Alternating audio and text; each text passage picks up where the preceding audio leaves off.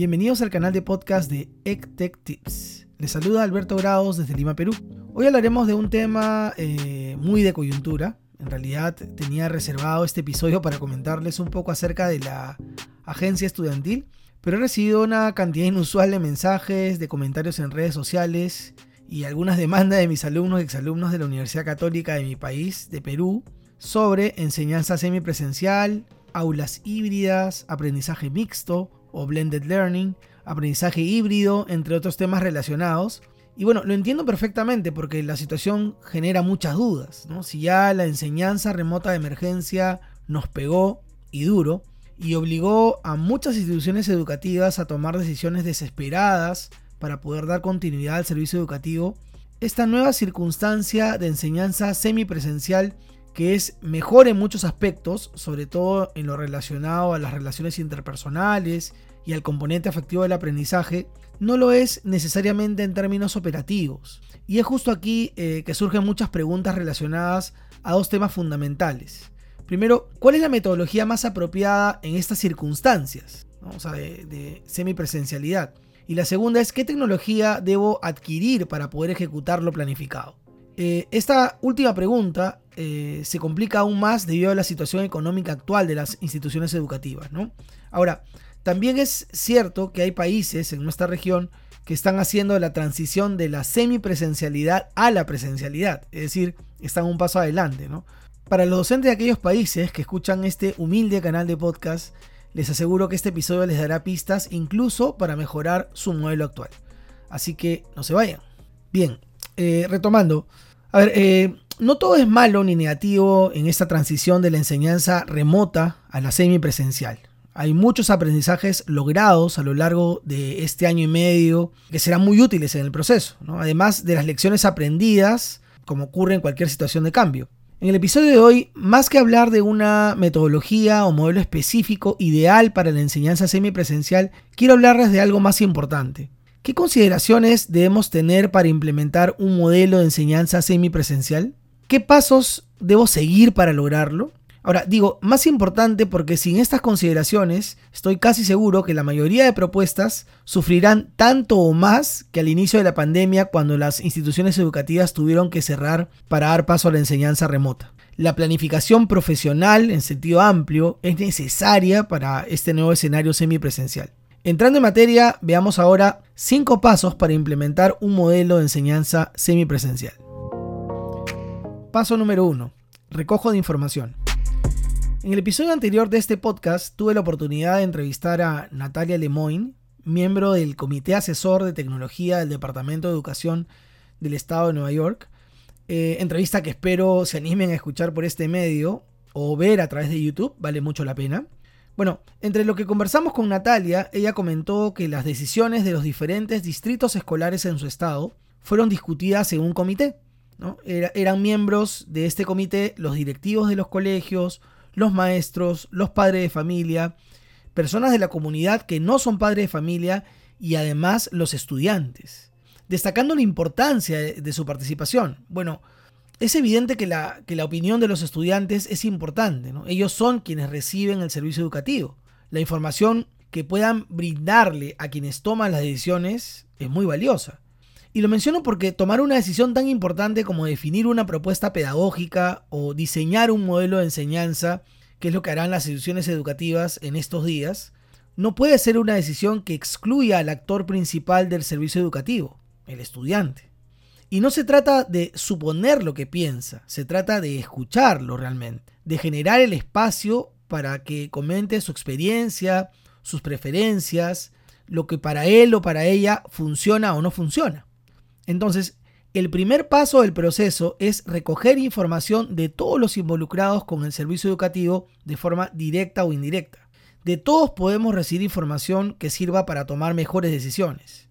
Luego, hacer un trabajo de indagación sobre metodologías apropiadas para este escenario resulta bastante evidente.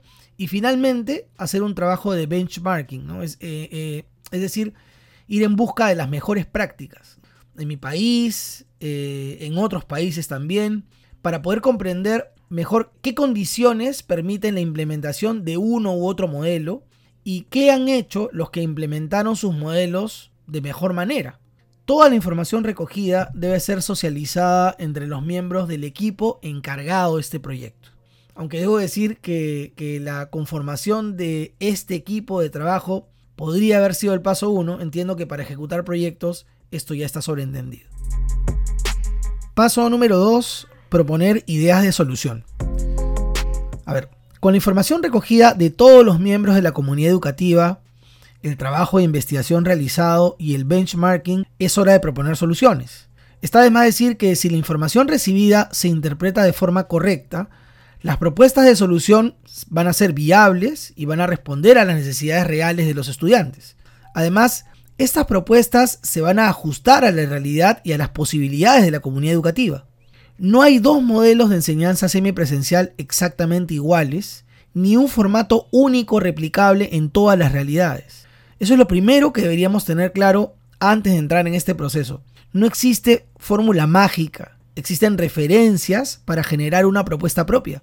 Lo ideal es generar todas las ideas de solución posibles que se ajusten a los requerimientos y necesidades recogidos en el paso anterior.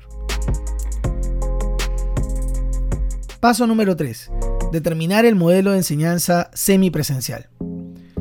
De todas las ideas propuestas, seguro una será la más votada o la preferida por la mayoría.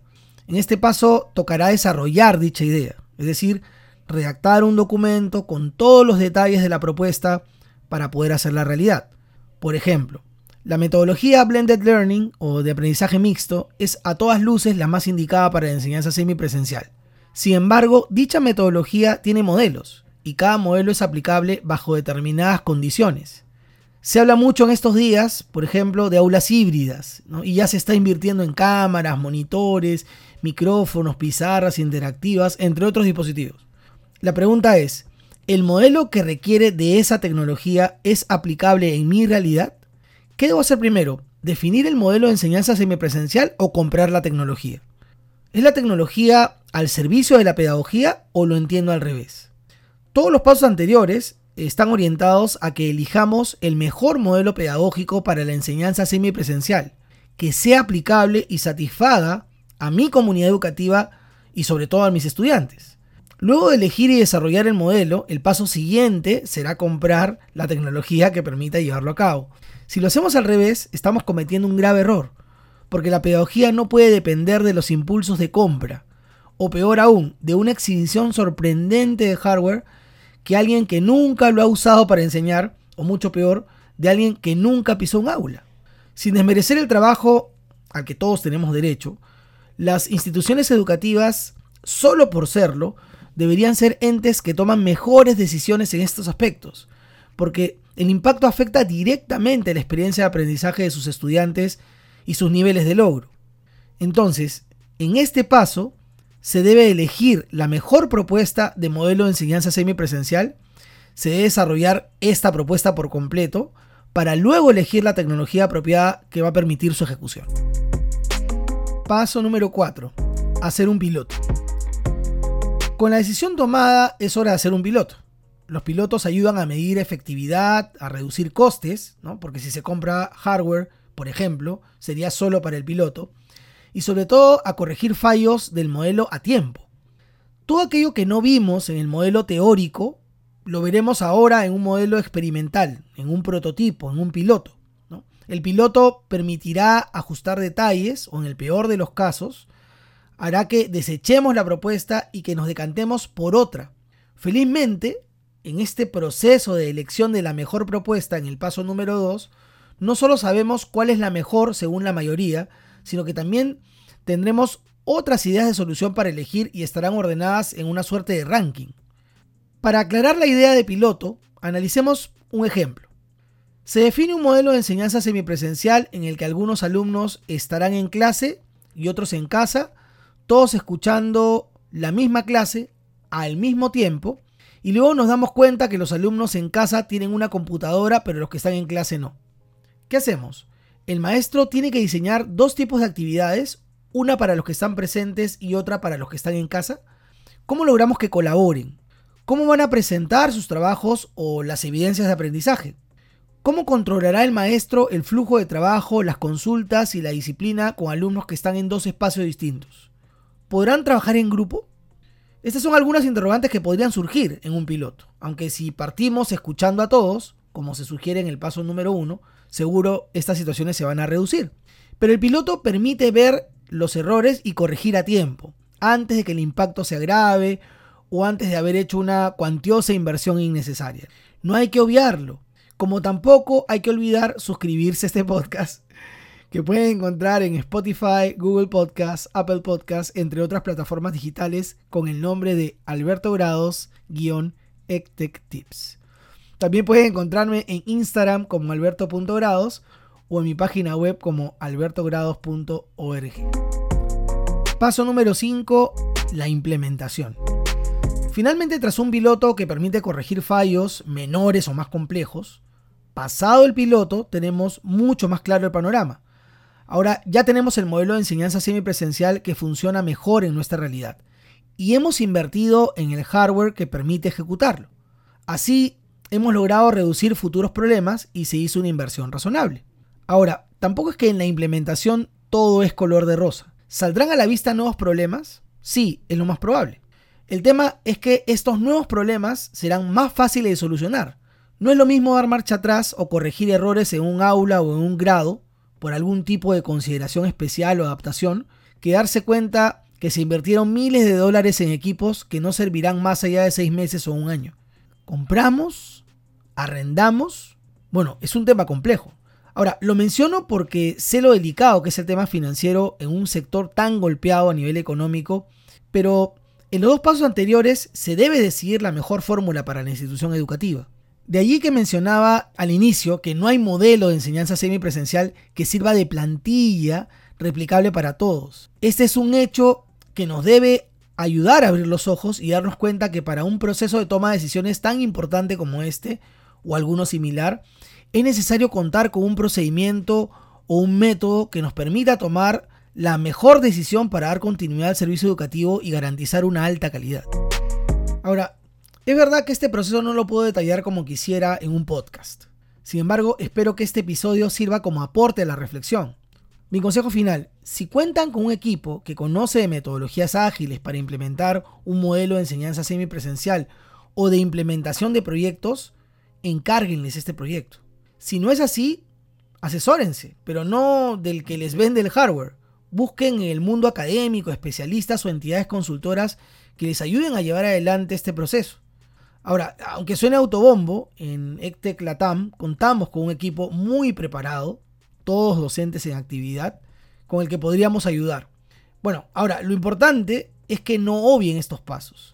No obvien esta reflexión, esta propuesta, que a futuro puede ayudarles en otros procesos de innovación o mejora. Como siempre, un placer compartir estas reflexiones con ustedes. En futuros episodios espero poder abordar la parte pedagógica que amerita la situación antes de despedirme, no quería dejar de contarles que a la fecha el canal de podcast tiene más de 4.000 visitas con tan solo 14 episodios. Es un hecho en realidad que me alegra y me anima a seguir creando contenido educativo que ayude a la reflexión tecnopedagógica. Gracias por todo a los suscriptores, a las personas que me siguen en redes, a los maestros, a los líderes educativos y personas interesadas en educación en general. Si quieres saber más sobre transformación digital, innovación educativa, metodologías activas o uso pedagógico de la tecnología digital, puedes suscribirte a mis redes sociales. Soy Alberto Grados desde Lima, Perú. Hasta el próximo lunes.